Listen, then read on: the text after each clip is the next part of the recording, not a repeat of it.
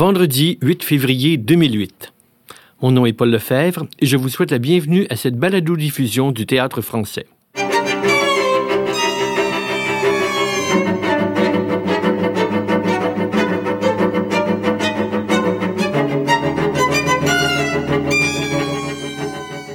J'ai le plaisir de recevoir aujourd'hui André Laliberté, directeur artistique du Théâtre de l'Œil, dont nous présentons le spectacle de marionnettes à la vache dans le cadre de notre série pour l'enfance les samedis et dimanches 9 et 10 février au studio. Bonjour André Laliberté. Bonjour. Il y a de cela 35 ans, en 73, vous avez fondé à Montréal le Théâtre de l'Œil, un théâtre consacré à l'art de la marionnette.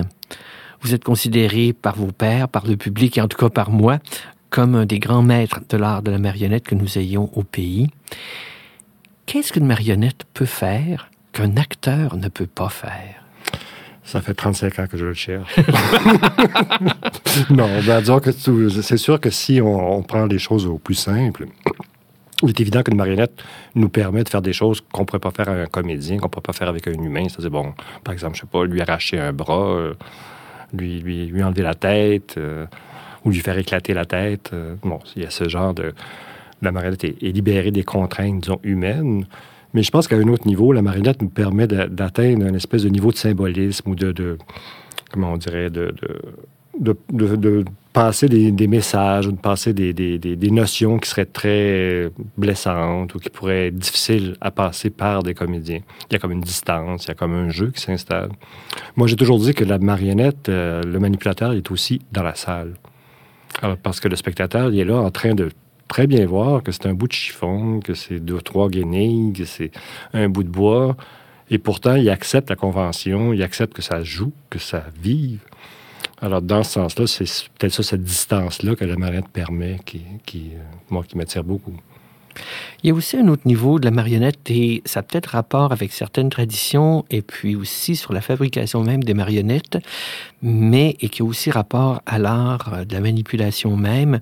Mais il arrive que certaines marionnettes puissent représenter comment, comment bougent des êtres humains, des animaux, euh, comment s'expriment par le corps certaines émotions, certains sentiments de façon beaucoup plus nette qu'un corps humain peut le faire. Oui, ben de toute façon, si, euh, si, on pense, par exemple, aux manettes à fil mhm. classiques, alors, avec les manettes à fil, justement, on s'est évertué à essayer d'imiter le plus possible l'humain, ce qui est pas toujours, euh, qui donne pas toujours des résultats très intéressants, parce que dans le fond, c'est comme des, des automates, c'est comme, c'est comme des.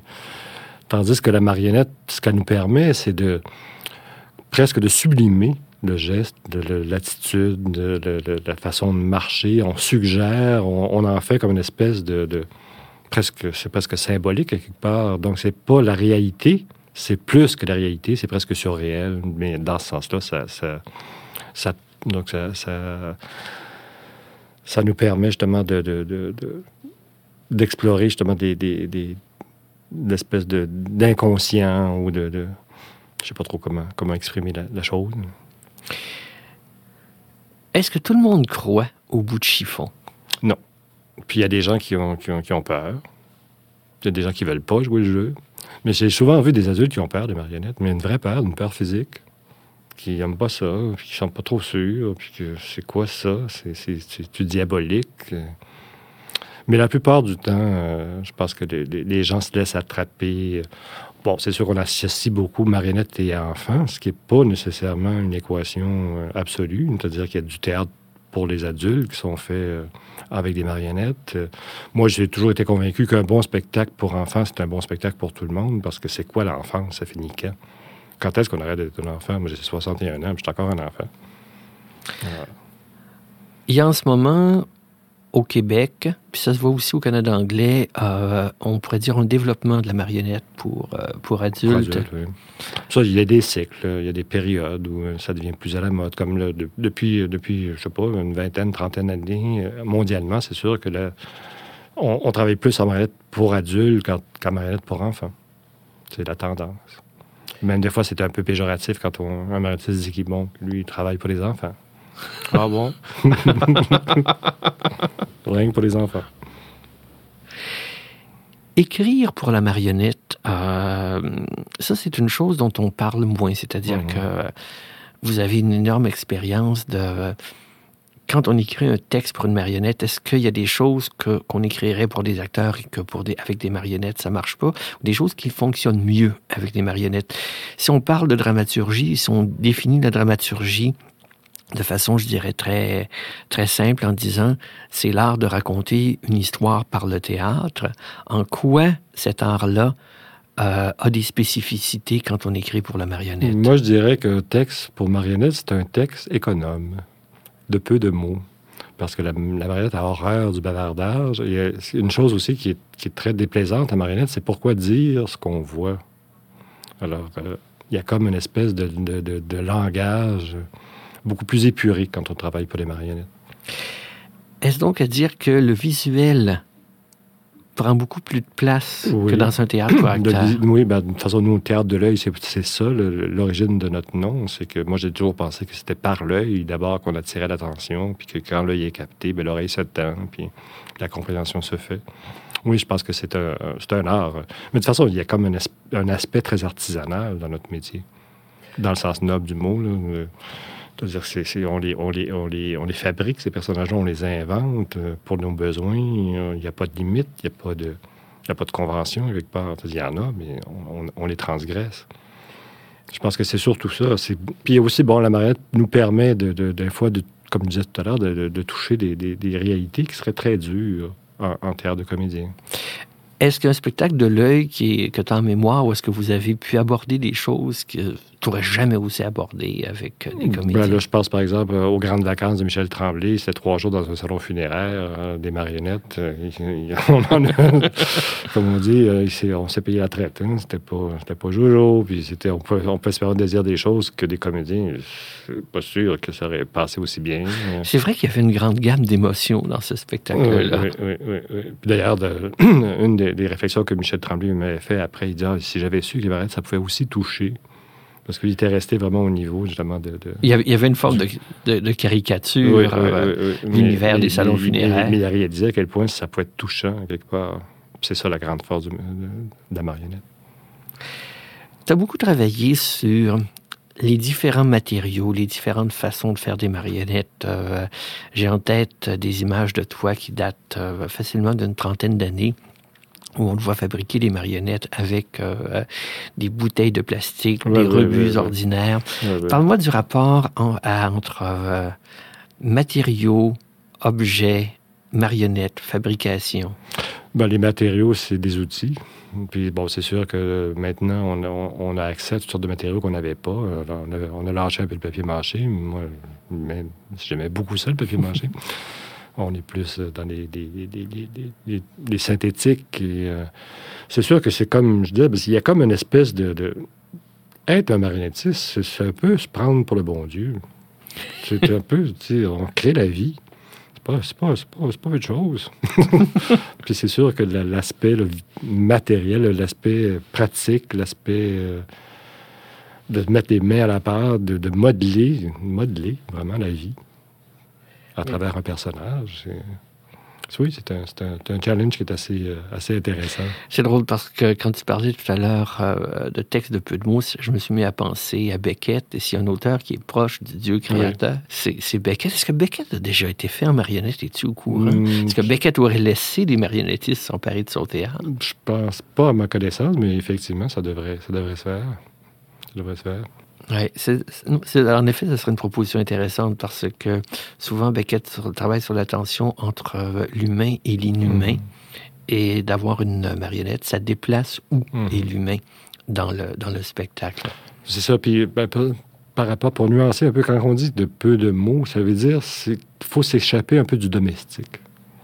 ah, ça, c'est intéressant, ça. Des, marionnettes qui se mettent à parler comme, comme on parle dans la vraie vie, c'est fini. Ça finit par être très ennuyeux. Et deux marionnettes qui prennent une tasse de café sur un bord de table, comme dans ben un téléroman. À moins qu'on veuille, en faire quelque chose de, signifiant, euh, mais sinon, il n'y a pas d'intérêt. Donc, il faut comme échapper au, quotidien, au domestique, au banal, quelque part, pour transcender. Puis c'est ça que la marionnette nous permet, c'est de transcender notre réalité. Pour à la vache, vous êtes allé, euh, vous avez travaillé avec... Euh, auteur, metteur en scène d'origine argentine, Javier Zwizerski, que je prononce très mal. Mais euh, comment l'avez-vous rencontré? Comment s'est fait le lien avec l'œil? Ah, par la marionnette, bien sûr. Euh, c'est que Javier avait étudié à Charleville-Mézières, une école de marionnettes là-bas. Oui. Et parmi les étudiants, il y avait aussi Marie-Pierre Marie-Pierre Simard, Simard, qui était à- dans la même, euh, la même année que lui, les mêmes années, c'est-à-dire. On C'est comme ça connaît parce le- qu'elle avait fait les, euh, ici les marionnettes euh, de la Félicité. Oui, la Félicité, puis qui a travaillé sur deux, trois productions chez nous, soit en production, soit en jeu.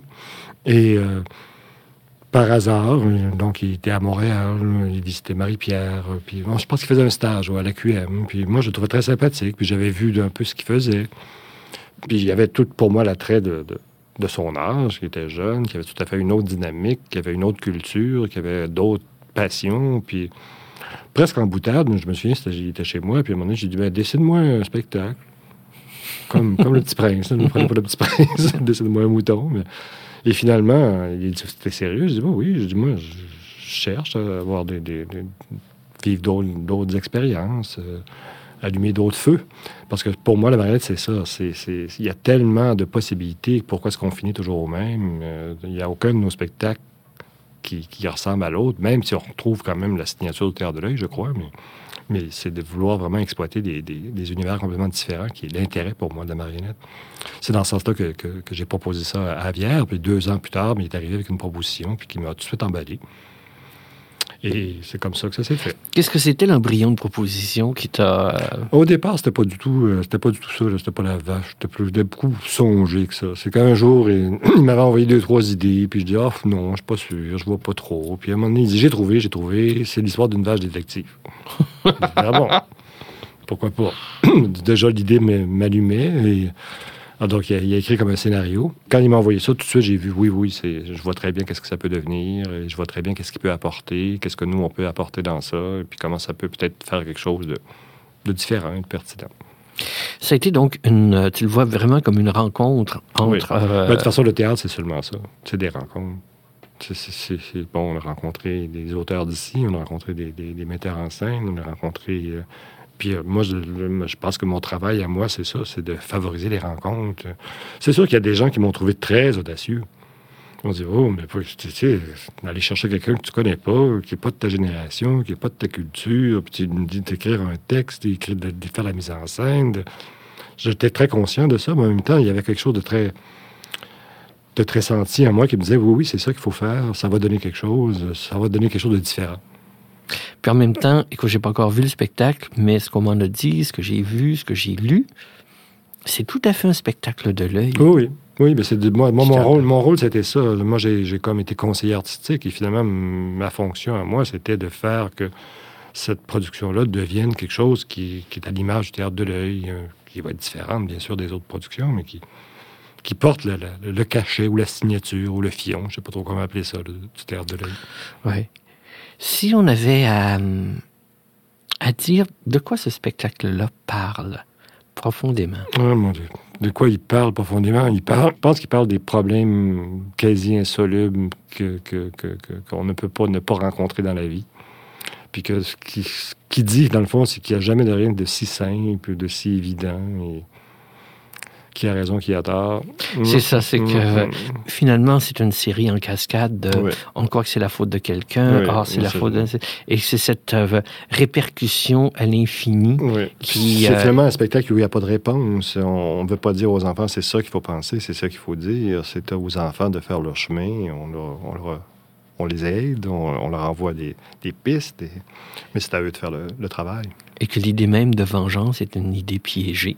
Bien sûr, bien sûr, parce que c'est- d'abord contre soi-même que ça se retourne. Mm. André La Liberté, merci beaucoup. Ben, ça m'a fait plaisir.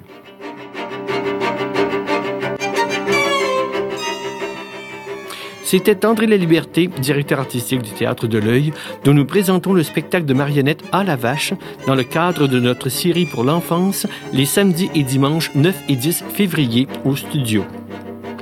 Pour communiquer avec nous, veuillez envoyer un courriel à info nac-cna.ca ou encore nous laisser un message dans notre boîte vocale au 1 866 850 2787 poste 772. Et pour tout savoir sur le CNA, ses activités et ses présentations artistiques, nous vous invitons à consulter notre site internet au